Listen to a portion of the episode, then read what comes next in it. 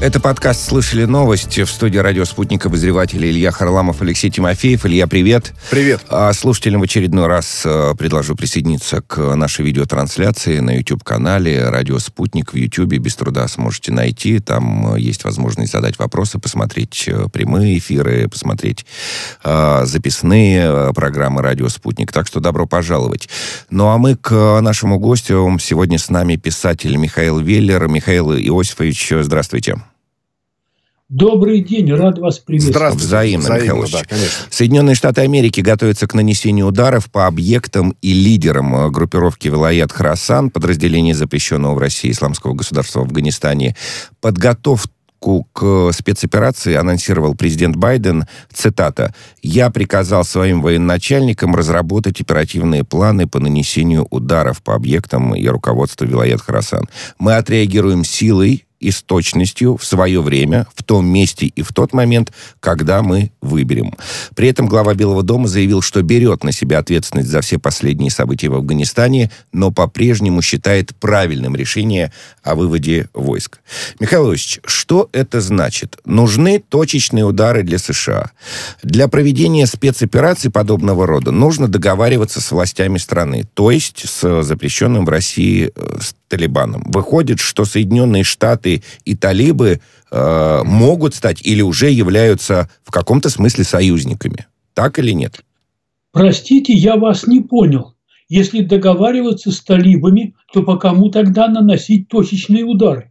по э, запрещенной в России группировке «Исламское государство», а точнее по подразделению «Исламского государства», вот а, этой вот Вилаят Харасан. То есть мир с талибами, но война с исламским государством. Да. Совершенно верно. Которые, Совершенно да, верно. Они могли вот эти теракты организовать. Э, но они взяли на себя да, и взяли тем более. Ответственность. Да, конечно.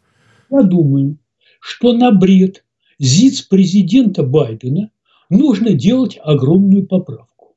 Я думаю, что любому здравомыслящему человеку понятно, что у Байдена серьезная степень деменции, и он плохо соображает, что происходит. Я думаю, что все обратили внимание, Байден все, что произносит, читает с суфлера, иногда спотыкаясь, а на вопросы журналистов не отвечает. Решение о выводе войск принимал не Байден, его принимал Трамп, а вообще еще до Трампа. Номинально Байден является главнокомандующим. После такой успешной операции этого главнокомандующего можно только сместить Потому что любому идиоту абсолютно понятно, что сначала выводятся свои граждане, свои специалисты, свои случайно оказавшиеся там люди, те, кто тебе сочувствовал, а уже в последнюю очередь уходят войска. Это нельзя списать даже на глупость, потому что это форма умственной неполноценности.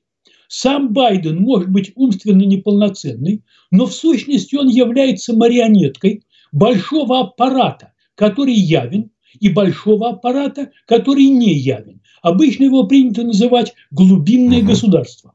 Совершенно понятно, если попробовать подумать, включить голову, то произошедшее вредно для Америки, вредно для Запада, вредно для вообще всех нормальных людей, но для кого оно полезно? Оно полезно для врагов Соединенных Штатов, оно полезно для врагов Запада, оно полезно для мусульман, которые сочувствуют именно как талибам, так и ИГ, и во всяком случае предпочитают мусульман американским и европейским христианам. Не надо видеть во всем теорию заговора, потому что всегда имеются в той или иной форме скрытые сторонники, скрытые враги, и большая часть равнодушных. Поскольку очень много сказано о том, кто такой Обама, который расставлял всюду своих людей, который принял закон о том, что правительственный аппарат, то есть а, президентский аппарат, который обычно уходил вместе с уходящим президентом, а новый приводил с собой свой аппарат, не может быть сменен и уволен как государственные служащие. Поскольку я думаю, это мое личное мнение, которое присоединяется к мнению огромного количества народа, допустим, половины Соединенных Штатов, нынешние выборы, вне всякого сомнения, были фальсифицированы, потому что дикие графики вбросов, остановку, произошедшую впервые в истории, в пяти штатах, когда в районе полуночи был остановлен подсчет голосов и включен через несколько часов, когда были добавлены сотни тысяч голосов за Байдена. Разумеется, таких совпадений не бывает. Не бывает. Михаил Иосифович, изв... да, извините. Ради... Сейчас я договорю, сейчас да, я договорю. Да, да. да, я слишком долго, я заканчиваю.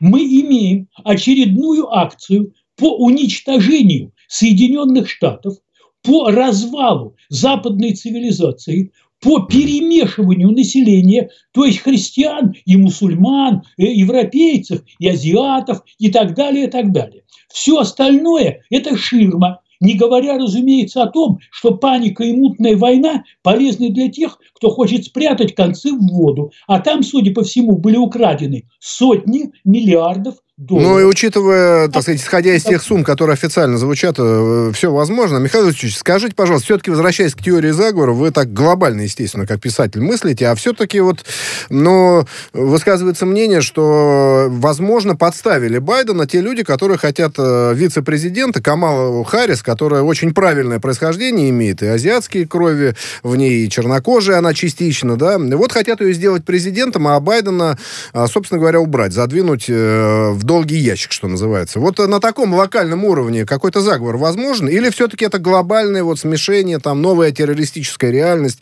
нас ждет, очередной этап? Давайте поставим вопрос. А что изменится с заменой Байдена на Камалу Харрис? Один марионетка и другая марионетка. Один некомпетентен и другой некомпетентен. И у обоих один кукловод. Нет, это никому не нужно. Кроме того, задача в общем и целом в том, чтобы продержать Байдена хотя бы на один день больше половины срока, потому что тогда, если вице-президент вступит в обязанности президента, его потом можно будет переизбирать еще два раза. Камала Харрис нарубит таких дров она женщина не совсем адекватная. Она, как известно всем и описано, сделала карьеру через постель члена легислатуры, когда она была еще молодым юристом. Она не соображает, что она делает. Она не в состоянии вести диалог, когда речь идет о каких-то серьезных вещах. Она всячески увиливала от происходящего на южной границе, один из аспектов разрушения штатов. Здесь менять шило на мыло абсолютно ни зачем не нужно. Они два пальца с одной руки. Вот знаете, в связи с этим а, следующий вопрос. Вот сегодня а, Джен Псаки а, выступала, тоже пресс-секретарь Белого дома. Она прокомментировала требования ряда представителей республиканской партии отправить в отставку или объявить э, импичмент э, Байдену. Псаки призвала американцев объединиться перед угрозой. А на ваш взгляд, не может ли вот эта ситуация, наоборот, э, в каком-то смысле укрепить тот самый истеблишмент, то самое глубинное государство, как это было после 11 сентября 2001 года, когда Буш э, укрепил свои позиции, когда были введены ряд законов, э, развязывающие руки спецслужбам Соединенных Штатов Америки и так далее? Демократы, разумеется, мечтают об объединении Соединенных Штатов на платформе демократической партии. Они имеют в виду объединение только таким образом. При том, что они последние четырежды три, 12 лет, два срока Обамы и один срок Трампа, раскалывали Америку пополам всеми возможными способами. Я понимаю объединение Америки с целью убрать подальше Трампа, Камалу Харрис и всех тех негодяев, которые провели их во власть. Вот это объединение имеет полный смысл. Угу. А вот призывать к объединению Америки в поддержку жуликов и марионеток эти вещи не пройдут. Пускай она их сама поддерживает, работая кариатидой.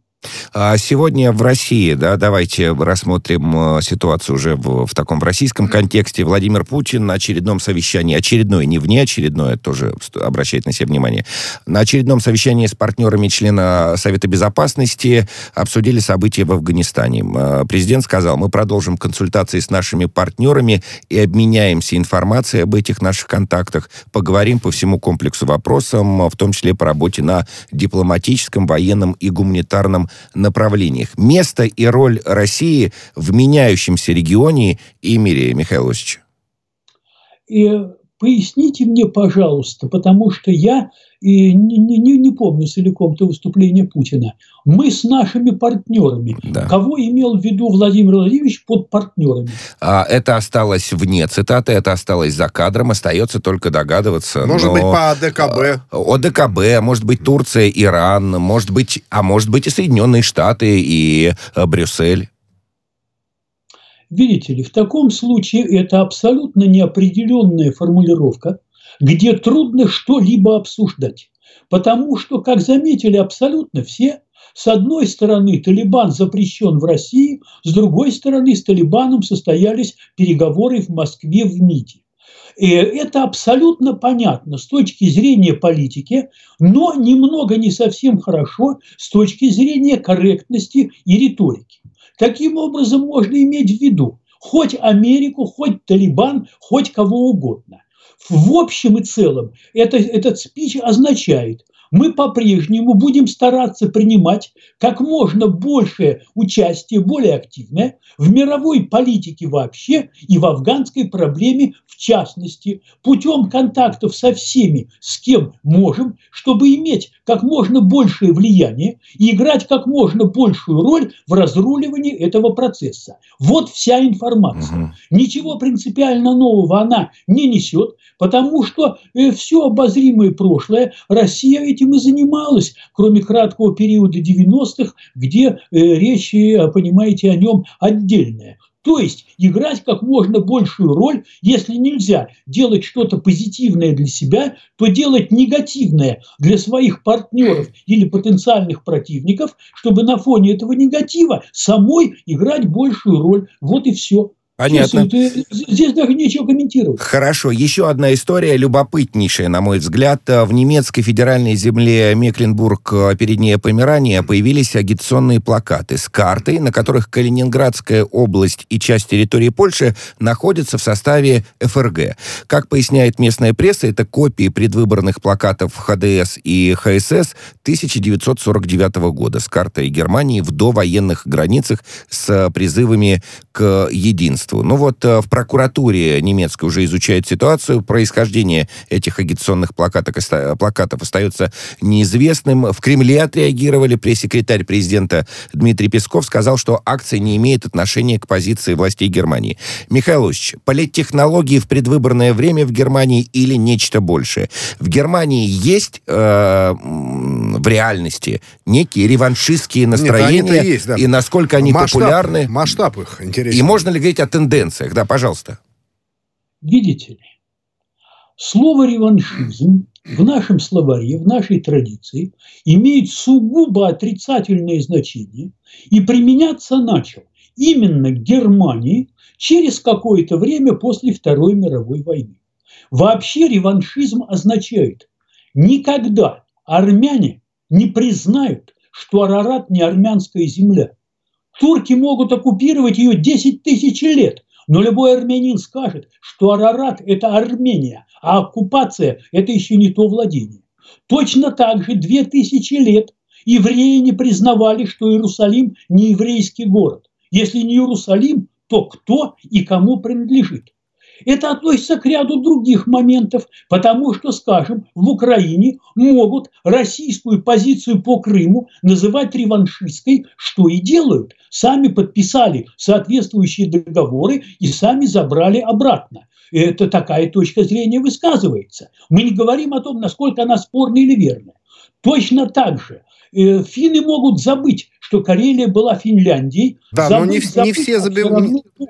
Такие, понимаете, Народная память до чрезвычайности долгая вещь.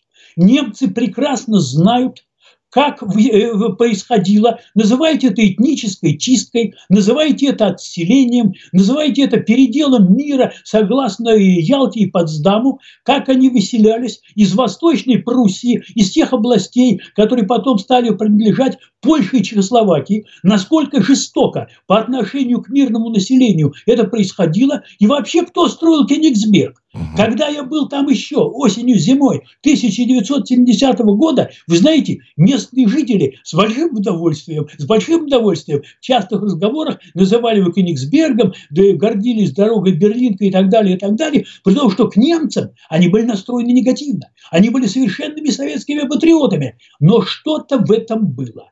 Если вы полагаете, что результаты Второй мировой войны будут существовать 10 тысяч лет – нет, этого не будет. Вот, а, Михаил Иосифович, извините, пожалуйста. Я, я заканчиваю, я заканчиваю. Да, да, Спасибо. извините, что прерываем. Просто Спасибо. есть еще вопросы. Как распался Советский Союз. Посмотрите, как располовинили Кипр. Посмотрите, как Англия, Великобритания ушла из Индии, которая распалась на Индию и Пакистан. То есть это все долгая история. Поэтому с точки зрения психологии истории я это абсолютно понимаю. А как они там занимаются психологией? Немцы последние 10 лет, особенно последние 6, унижены до чрезвычайности вот этим великим переселением мигрантов. Спасибо, я закончил. Вот э, просто, э, если можно коротко, в дополнение к этому вопросу, не становятся ли тенденции, подобные инциденты, скажем так, да, понятно, что их, э, так сказать, их организуют не политики, не федеральные Становится чиновники. ли сильнее вот та да. самая память народа? Япония с Курилами, Финляндия, да, там тоже кое-кто говорит о Карелии, есть еще Эстония, Латвия, Псковская область и так далее. Не, нет ли здесь какой-то тенденции довольно опасной? Или или, наоборот, не опасный? Я думаю, что так было везде и всегда, и нельзя удовлетворить всех, чтобы абсолютно все были равно довольны. Всегда в истории существовали спорные территории, когда у разных сторон на эти территории были разные взгляды, и каждая сторона предъявляла свои аргументы. К сожалению, ну поскольку мир всегда лучше ссоры, к сожалению, это вечно и естественно. Что касается южных Курил, это абсолютно отдельный разговор. Не будем сейчас углубляться в историю занятия советскими войсками Курил уже после того, как император объявил капитуляцию и так далее, и так далее, и так далее. Не будем в это углубляться. Не будем углубляться в то, что сибирский лес вывозится в Китай, а в России пустеют сотни и тысячи деревень и так далее, и так далее, и так далее. Здесь, понимаете ли, в чем дело? Нужно развивать в стране все, что можно развивать учитывая, что Китай делает с Байкалом, насколько ну, буквально уничтожается природа и люди в Челябинске, в Нижнем Тагиле и так далее, демонстрировать патриотизм на Южных Курилах напоминает, вы меня простите, ради бога, отвлекающую светошумовую гранату. Потому что в названных мною городах дышать нельзя, дети умирают. А они кричат про Курилы. Какие к черту Курилы? Приведите в порядок это все. Э, устроители вот этого, этих комбинатов без фильтров, пошли бы в тюрьму надолго, в любой цивилизованной стране, только не у нас. Мы не фильтруем, я боюсь, очень часто э, проблемы по степени их важности. Я вам честно скажу, меня не волнуют давно эти Курилы, меня не волнуют эти сугубо политические, декларативные псевдопроблемы с Прибалтикой. Карелия меня не волнует, которая когда-то кормила всю Финляндию, а сейчас из этой Карелии в оставшуюся Финляндию ездит за покупками все равно. В этом отношении я не являюсь шовинистом, вы меня простите. А, значит, э, ну, коль скоро речь зашла о территориях, давайте тогда обсудим вот такую новость. Вице-премьер Виктория Абрамченко поддержала идею Сергея Шойгу, министра обороны, о строительстве мегаполисов э, в Сибири. В качестве территории для реализации инициативы рассматривается Ангаро-Енисейский макрорегион, имеется в виду Тува, Хакасия, Красноярский край, Иркутская область. Нужны ли новые города, Михаил Ильич, и насколько это приоритетно важная задача? Такие города-сады, что называется называется? Города-сады. Я помню, здесь будет город-сад Маяковский. Поскольку в России все устроено так, как устроено, вы это знаете ничуть не хуже, возможно, лучше меня, то любую большую стройку прежде всего можно рассматривать как распил бюджета и откаты. Это у нас завсегда. Второе. К нашему величайшему сожалению, прискорбию, э, коренное население России, скажем так, сокращается. На это нужно обращать огромное внимание. В России постоянно гибнут малые населенные пункты, села, деревни, поселки. Можно бы на это обратить внимание. Э, ну, сколько там сельских пенсионеров без горячей воды, без, без газа, без туалетов в, в доме, это мы все знаем. И когда в стране, простите, пожалуйста, по меркам цивилизованных стран ничтожные зарплаты, грохать миллиарды на новый город. Нет, там по триллиону на город, по-моему, такие не цифры миллиарды, звучали. да, триллион. Триллиона, нет, никакие не миллиарды, да, что вы. Ну, простите, ради бога, да, конечно. Триллионы. Вы, вы правы. Я это могу рассматривать только как распил бюджета, как смену бордюров и асфальта в Москве каждый год. Все знают, вот, вот любой работяга, любой таксист, любая бабка на рынке, когда они перестанут разворовывать бюджет? Никогда. Пока могут, будут, а нет, называют зарабатывать. Вот и с городом то же самое. Это как гигантский мост на остров Русский. Только этого нам и не хватало. Мост в Крым – это другое дело. Здесь был понятен и смысл, необходимость и так далее. Но это гигантский мост, это ничтожный остров Русский. Вы с ума сошли? А вся эта гигантская 50 миллиардов стройка, зимняя Олимпиада в Сочи, этот бред, над которым не издевался только ленивый, город им надо построить иногда возникает мысль, ребята, если вы хотите воровать, и вы у руля, ну, воруйте. Ну уж ради бога, кругом-то ничего не портите. Простите мне ради бога, господа, Но... мою неполиткорректность. Нет, а, это ваше мнение. Ну, я уж не знаю, может, следует это высказывать, да, свое мнение. Но Сочи, по-моему, действительно похорошело. Вот я несколько раз там был после Олимпиады и э, не слышал от жителей, по крайней мере, недовольных возгласов. Ну, ладно, оставим. Но, а, в частности, о Сочи, о Черном море. На 30-летие независимости Молдавии президент Украины Зеленский заявил, что Киев выступает за усиление присутствия НАТО в Черном море. По словам украинского президента, вооруженные формирования России в Приднестровье, Абхазии и Южной Осетии наряду с оккупацией Крыма угрожают миру и стабильности в регионе. В общем, Зеленский предлагает усилить взаимодействие по линии военно-морских сил причерноморских стран. Что означает усиление взаимодействия на практике, Михаил Ильич? И совсем непонятно, а может быть понятна вам позиция Турции. Вот она известна, понятна, э, прогнозируемо? Э, поясните мне, пожалуйста, какой вы полагаете прогнозируемую политику Турции, потому что в данном вопросе я не совсем понял. А, а, Турция является членом НАТО, с одной стороны, и черноморским государством, а, и, может быть, самым э, одним из, из самых да, главных. Крыма с Россией не признает, как мы, как мы знаем, но при этом поддерживает с Москвой Анкара достаточно а, прагматические отношения. Да, отношения. И усиление НАТО совсем непонятно, что значит для Турции. Это усиление Турции в, Чер в Черноморском регионе регионе, или американские и британские, например, эсминцы в Черном э, море. Они, и, там и они нужны, да, да, и нужны ли они там э, Турции? Только Вы коротко, знаете, прошу вас, прошу, да, пожалуйста. Да, вы знаете, коротко. Я здесь не являюсь экспертом, потому что проблема эта комплексная. Хотелось бы спросить у них, что они там собираются делать. Э, у Турции, у Брюсселя, что они собираются делать там. Но поскольку позиция России, скажем, Брюсселя э, по поводу Крыма э, не совпадает, то здесь понятно, мы считаем одно, а они считают другое. Я бы что хотел сказать? Мне неизвестно, возможно, вы мне напомните, были ли случаи, какие бы то ни было, агрессии НАТО против Советского Союза или России? Опосредованно они вступали в конфликты. Во Вьетнаме, в том же самом Афганистане, как известно, запрещенную Аль-Каиду готовили же натовские специалисты пр- против советских военнослужащих. Но это опосредованно Корея, было. да, да. Корея, Корейская война. Вы знаете, одна, одна секундочка. Да, что касается Кореи. Что касается Кореи, э, то это э, мы помогли э, майору, а потом маршалу Ким Ир Сену двинуться из Северной Кореи на Южную. Так что здесь, простите, нападающей стороной был Советский Советский Союз. И что касается того, кто делал Аль-Каиду, к которому есть информация, приложил руку господин Барак Обама, и да, вот, вот это вот место было. Но Аль-Каида, вы знаете, и она э, оказалась больше вреда нанесла э, христианскому Западу, опять же, нежели России. Нельзя полагать, что Аль-Каида – это такая антироссийская организация. Отнюдь. Нет, она, она трансформировалась, конечно, со временем. Э, и начала работать э, даже, может быть, самостоятельно. Она с самого начала не собиралась на Россию нападать. Она была далеко, у нее были свои задачи, потому что к Ираку, скажем, Россия вроде бы более или менее, ну, там оружие когда-то поставляла, трали-вали Саддам Хусейн, но, в общем, отношения значения не имело. Так что я думаю, что на самом деле будут ли там натовские корабли или не будут там натовские корабли, между нами на самом деле это никакого значения не имеет. Я не могу себе представить, представить себе не могу, чтобы НАТО начали военную операцию по высадке десанта и оккупации Крыма. Это означает мировую войну. Сумасшедших нет. Сумасшедших нет. Спасибо большое.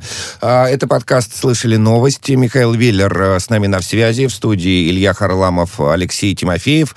А, небольшая пауза на выпуск новостей, после чего продолжим.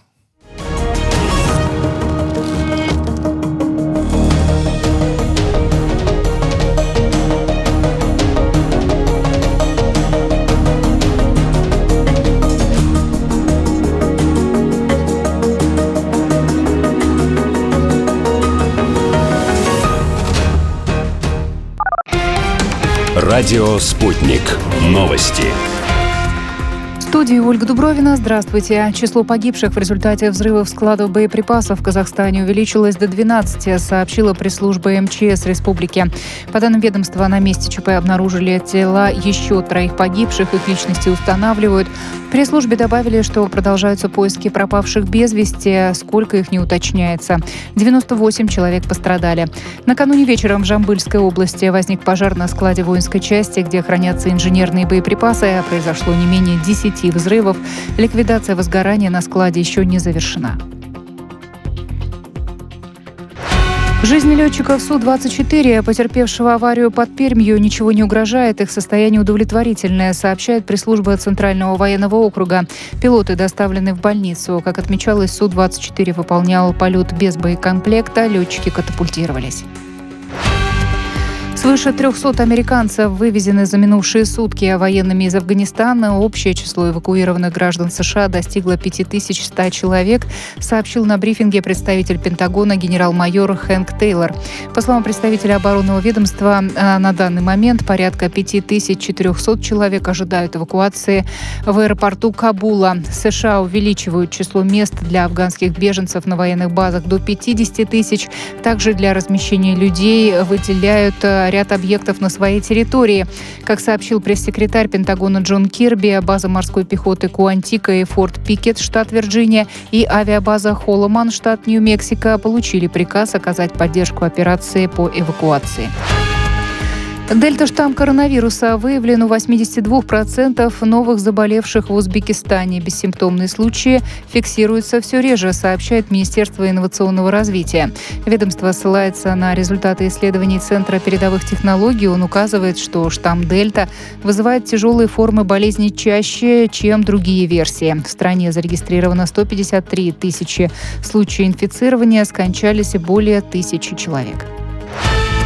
Всемирное антидопинговое агентство восстановило действие аккредитации Национального центра допинг-контроля в Вашингтоне. Он снова соответствует международному стандарту, сообщается на официальном сайте ВАДА. Организация в ноябре 2019-го приостановила аккредитацию лаборатории из-за несоответствия, обнаруженных в ходе оценки.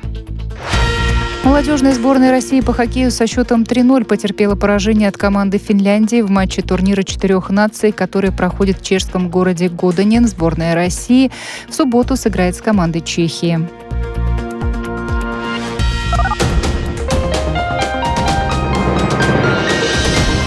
Следующий выпуск новостей на радио «Спутник» в начале часа.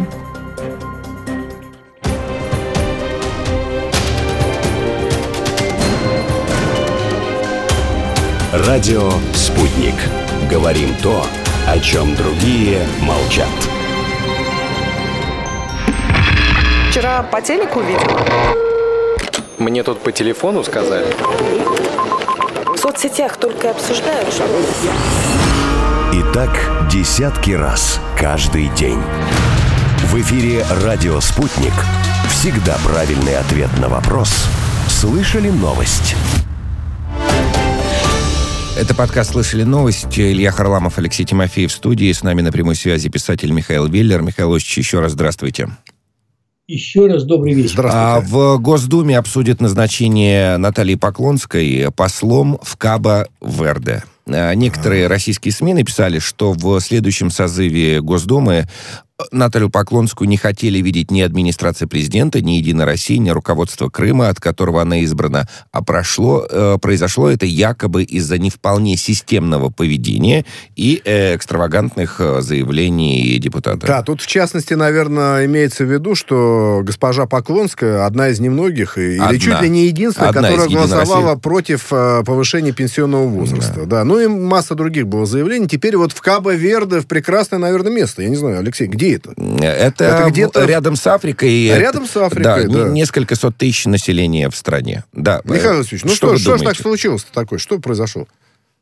Господи, вы так меня спрашиваете, вы, вы мне просто жестоко льстите в лицо, что вот я располагаю инсайдом из Думы. Нет, по вашим там... ощущениям, да, так сказать, по вашим э, представлениям. По-моему, вы абсолютно правильно все сказали. Я с вами совершенно согласен. Она немного стала раздражать руководство своим именно, это очень точное слово, несистемным поведением. То она, понимаете ли, на бессмертный полк тащит Николая II, что как-то не совсем уместно, расстрелянного, так сказать, советской стороной, то, то у нее икона мироточит, а то она голосует неправильно, то она выглядит слишком хорошо, и вообще неизвестно, что у нее там было. Так что в самом деле прекрасный климат, мало работы, что можно сказать? Вот, Но у нее много энергии, а вы говорите мало работы. Климат э, прекрасный, всем хороший, а когда столько энергии, а, столько еще ну, развивать дипломатические наверное, отношения с Кабо-Верде, Дипломатические отношения с Кабо-Верде. Они вроде и так в блестящем состоянии, мне, мне так кажется. Да, приедет молодая, красивая женщина, так сказать, увеличит симпатии к России. Я за. Все, да, все, все хорошо, да. да. Ну, Михаил Ильич, а, к новостям культуры э, перейдем а, и к соцопросам. Любопытно, на мой взгляд, не знаю уж, насколько вы сочтете репрезентативным, но все же. В общем, в России выявили э, интерес к социально значимым фильмам. Российские зрители даже признают влияние подобного жанра фильмов на свое поведение, о чем свидетельствуют результаты э, опроса. Э, в общем, российская аудитория демонстрирует такую востребованность востребованность фильмов о реальных проблемах, а кинопроизводители, как отмечают, в, собственно, те, кто устраивал соцопрос, э, готовы предоставить такой продукт. Согласны ли вы с таким утверждением, что вот э, появился интерес больше к социально значимым фильмам? И о чем это говорит? О том, что перекормили жвачкой или, или что? А можно ли поинтересоваться, хоть какие-то фильмы названы, нет, вы знаете, не, не, не названы. Я, по крайней мере, не нашел. Но можно вспомнить, например, фильмы Юрия Быкова, да, «Дурак», э, э, «Завод», по-моему, называют. Да нет, но, прошу прощения, э, вот... Господи. Потом «Левиафан», «Левиафан», вот, например. Да, да, «Левиафан». Фильмы Звягинцева, короче говоря. Ну, там, да, достаточно много их есть. И есть в том числе и неплохие, кстати говоря, относительно. Что я могу сказать? Людей всегда интересовали фильмы о том, что делается кругом и как они живут. Вы понимаете, все дело, простите за банальность, конечно, в мере таланта. Вот когда-то, когда Рязанов сделал гараж, так страна была в восторге. Когда Рязанов сделал «Берегись автомобиля», страна была в восторге. Это шедевры. Эти шедевры вполне социально нагружены. Угу. Притом, сделаны в сатирическом ключе, там блистательные актеры, блистательная постановка. А, конечно, когда бегают везде э, бандиты и менты, при этом, когда смотришь на эти лица, то бандиты и менты абсолютно взаимозаменяемы потому что берут актеров, которые свободны, они вообще не вживаются там ни во что. Вот если смотришь без звука, невозможно сказать, э, кто от кого, от чего отличается. Там, знаете ли, проститутка от э, студентки, э, полковник от вора в законе и так далее. Ну, ну сколько можно, наконец, совершенно естественно, люди уже хотят... Михаил Ильич, вот знаете, извините, пожалуйста, да, что мы вас перебиваем все время, ради бога, не обижайтесь, ну, формат такой. А, смотрите, просто вот сама постановка вопроса, да, вот проведен опрос, люди хотят фильмов о проблемах, и индустрия готова клепать этот продукт.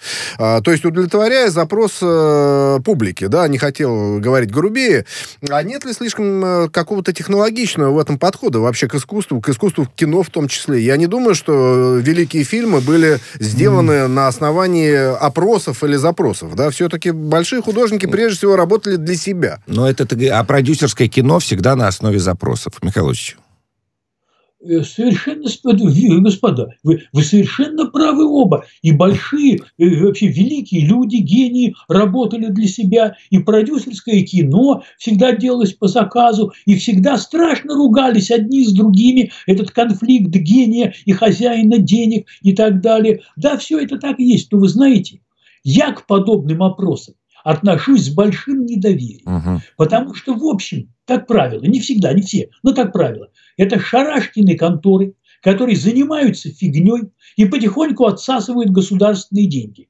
Самый лучший пример – это еще в советские времена, когда порядка было, как это не смешно, но все-таки больше, чем сейчас.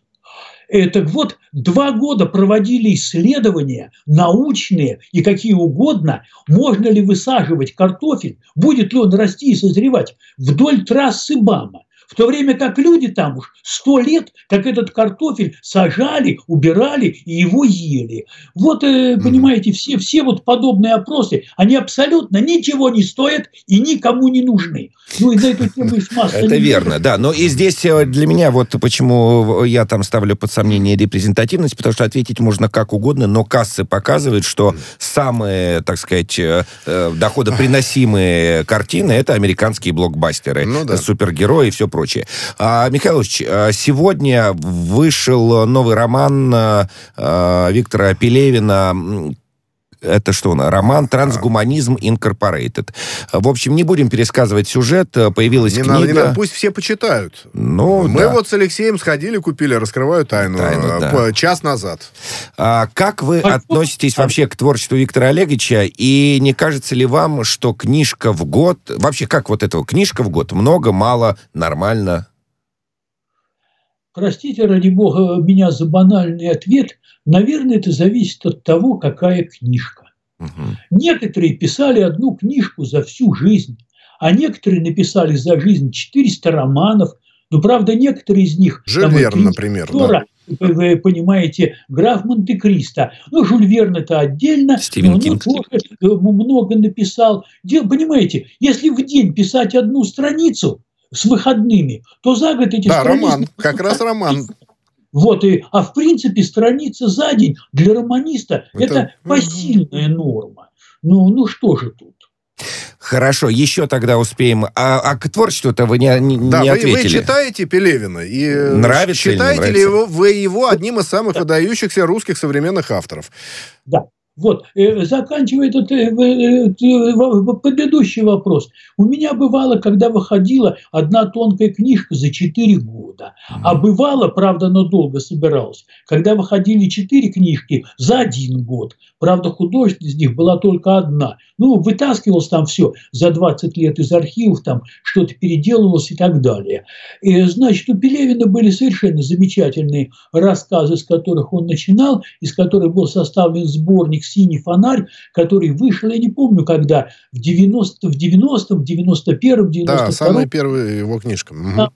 И, издательство «Текст». Последних его романов я не читал, просто потому, что мне это не интересно, угу. понимаете? какая история. Это такие, да, чудесно витые ребусы и прочее, прочее. Э, но просто я уже много лет э, читаю серьезную литературу. Э, и и такая билетристика лично мне не интересна. Это говорит только обо мне. Потому что писатель, конечно, хороший. Да, ну и вот, собственно, о носителях, на, котором, на которых читают. Книжный сервис «Литрес» подвел итоги этого лета. Говорит, что продажи книг в электронном формате увеличились на 28% по сравнению с аналогичным прошлым периодом. Это много, на треть.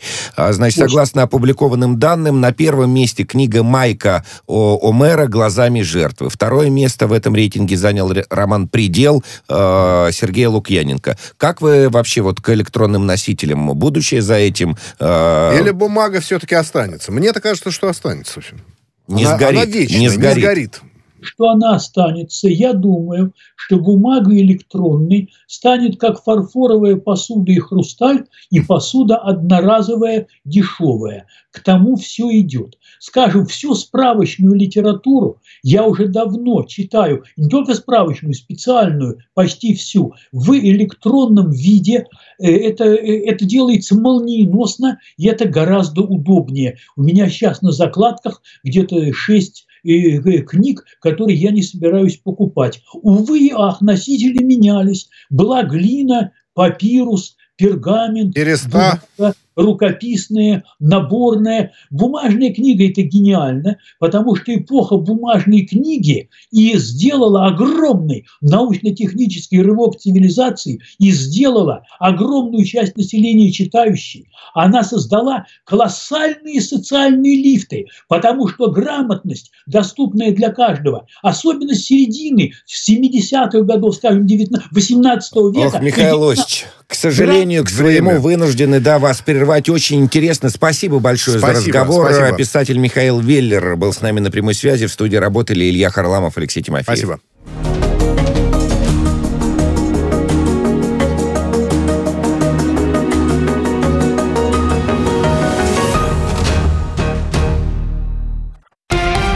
Радио «Спутник».